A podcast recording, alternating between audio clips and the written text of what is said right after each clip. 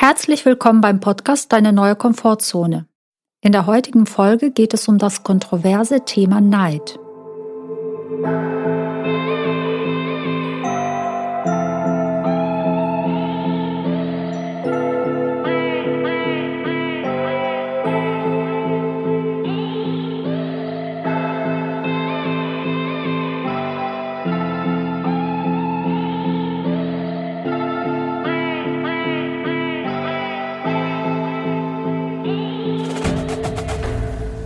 Stelle mich erstmal kurz vor.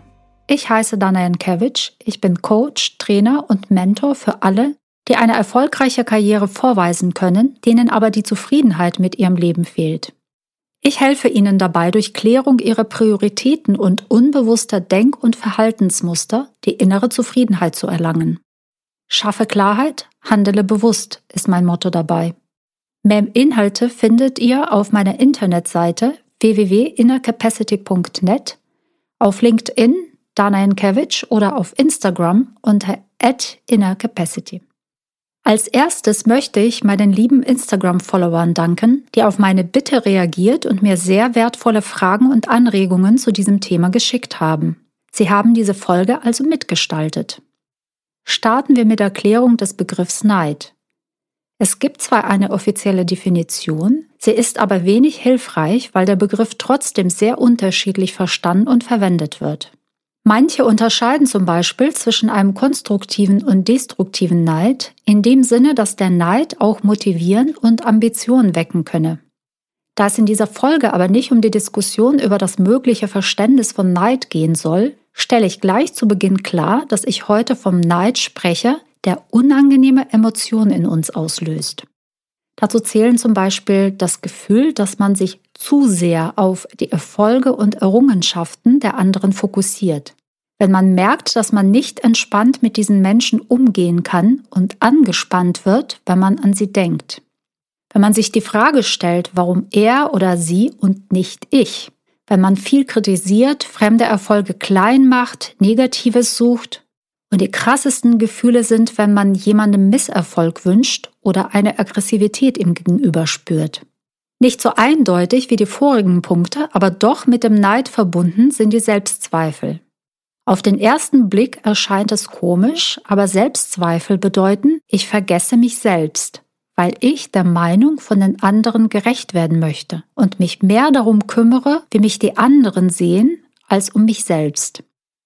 Kennt ihr solche unangenehmen Emotionen von euch selbst oder von den anderen? Es würde mich überraschen, wenn nicht, denn es gehört zum Menschsein dazu. Bei einigen kaum bemerkbar, bei den anderen sehr stark ausgeprägt. So, dann haben wir jetzt geklärt, von welchem Neid ich hier spreche. Man weiß allgemein, dass diese Art von Neid nicht gut sei, aber man weiß nicht so recht, woher er kommt und was man mit ihm machen soll, ob und wie man ihn überwinden kann. Ich habe sehr viel zu diesem Thema recherchiert und überwiegend sehr oberflächliche Informationen gefunden. Aber einige tiefgreifende und hilfreiche waren auch dabei, die ich hier gerne mit euch teile. Der Neid entsteht dort, wo man einen Besitzanspruch hat. Er kann sich auf Sachen, Menschen, Eigenschaften, zum Beispiel Schönheit und so weiter beziehen. Er entsteht daraus, dass man sich an die Dinge, die einem gefallen, im Kopf schon bindet. Das Problem dabei ist, dass ein neidischer Mensch in erster Linie sich selbst, seiner eigenen Gesundheit schadet. Er kann sich nicht glücklich fühlen. Egal wie viel er bekommt, es ist immer zu wenig, alles wird nicht gut genug sein. Man kann den Neid nicht zufriedenstellen. Die Emotion, die man beim Neid spürt, ist in erster Linie Schmerz. Ein anderes Problem ist, dass ein neidischer Mensch auch gefährlich sein kann. Warum? Weil es ihm schwerfällt, ehrlich zu sein. Sein Verstand ist nicht klar, sondern betrübt, denn im Hintergrund wirkt die Wut. Zwar vielleicht noch nicht ausgebrochen, aber sie brodelt schon. Das kann dazu führen, dass dieser Mensch komische Sachen macht. Neid ist das Gegenteil von Liebe. Da wo Liebe ist, kann es keinen Neid geben. Denkt mal über diesen Gedanken nach. Philosophisch gesehen ist der Besitzanspruch dann sehr stark, wenn man sich sehr auf sich selbst und auf das eigene Wohl konzentriert. In unserer Gesellschaft, wo man immer weniger in Gemeinschaften, in einem Austausch lebt, sondern mehr in Einzelhaushalten, abgesondert, jeder für sich, sind die Bedingungen für das Denken in Besitzansprüchen optimal. Ihr kennt bestimmt dieses Gefühl, wenn man sich als Teil einer Familie, eines Teams sieht, wo jeder seine Aufgabe und seinen Raum hat und alle zusammen an einem großen Ergebnis arbeiten.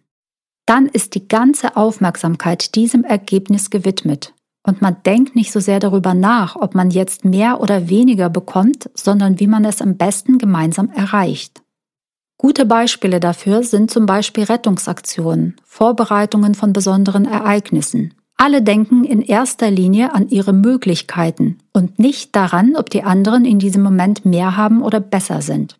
Sobald einer es tun würde, würde er nicht mehr über die eigenen Möglichkeiten nachdenken.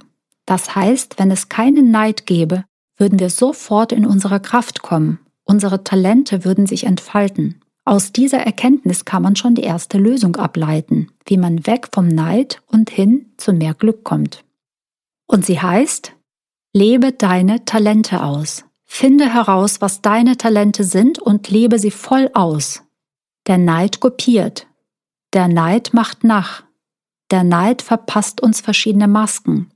Er führt dazu, dass ein Mensch vergisst, wer er eigentlich ist. Statt das anzustreben, was andere haben, sollte man sein eigenes Selbst finden. Nur wenn wir unserer eigenen Natur folgen, ohne die anderen nachzuahmen, können wir glücklich sein. Wenn ihr an einen Moment aus eurem Leben denkt, wo ihr richtig in eurem Element wart, wo ihr so richtig die Zeit und den Raum vergessen habt, weil euch das, was ihr gemacht habt, so ausgefüllt hat. Wie war das? Welche Momente tauchen da vor euren Augen auf? Merkt sie euch, schreibt sie euch auf, konzentriert euch auf sie. Und noch eine wichtige Frage. Habt ihr da das Gefühl gehabt, dass euch etwas fehlt? Dass ihr gerne etwas hättet oder könntet, was die anderen haben oder können? Oder war es euch einfach egal? Ihr wart glücklich bei dem, was ihr gemacht habt und wo ihr wart. Ein Mensch, der eigene Talente lebt, inspiriert die anderen, etwas besser zu machen. Er sieht alles im positiven Licht. Da gibt es kaum Raum für den Neid. Was hilft noch, den Neid zu vermeiden oder zu minimieren? Ein geregelter Tagesablauf, viele positive und stärkende Sachen zu lesen, zu hören, zu schauen, sich möglichst mit den Menschen zu umgeben, die euch als Persönlichkeit stärken und die Menschen, die negative Seiten von euch aktivieren, vermeiden. Und noch ein Tipp, der schon zum Top-Level gehört. Gute Taten auch den Menschen gegenüber, die man beneidet. Ein kleiner Tipp an dieser Stelle. Man sollte sich grundsätzlich lieber mit sich selbst von früher als mit den anderen vergleichen. Denn sobald man das erreicht hat, was derjenige hat, mit dem man sich verglichen hat, wird man jemanden finden, der noch mehr hat. Es ist viel befriedigender, sich selbst zu fragen, was kann ich heute besser, was ich noch vor fünf oder zehn Jahren nicht konnte. Ein kurzer Perspektivenwechsel zum Schluss. Wurdet ihr schon mal beneidet? Und jetzt eine ganz heikle Frage. Habt ihr vielleicht auch schon den Neid selbst provoziert? Ein viel schöneres Gefühl, als beneidet zu werden, ist zu merken, dass die anderen sich an dir orientieren, deine Tipps gerne hören und umsetzen und, am wichtigsten, damit ihre eigenen Erfolge erzielen. Wie erreicht man das? Indem man sich direkt oder indirekt um die Menschen, die es noch nicht erreicht oder geschafft haben, kümmert. Und zwar indem man die eigenen Erfahrungen und die eigenen Erkenntnisse auf dem Weg zum Erfolg mit ihnen teilt. Indem man sich bei ihnen bedankt und sie am eigenen Erfolg teilhaben lässt, wenn sie dazu beigetragen haben. Dann merken sie, dass es für sie auch möglich ist und empfinden Dankbarkeit statt Neid uns gegenüber.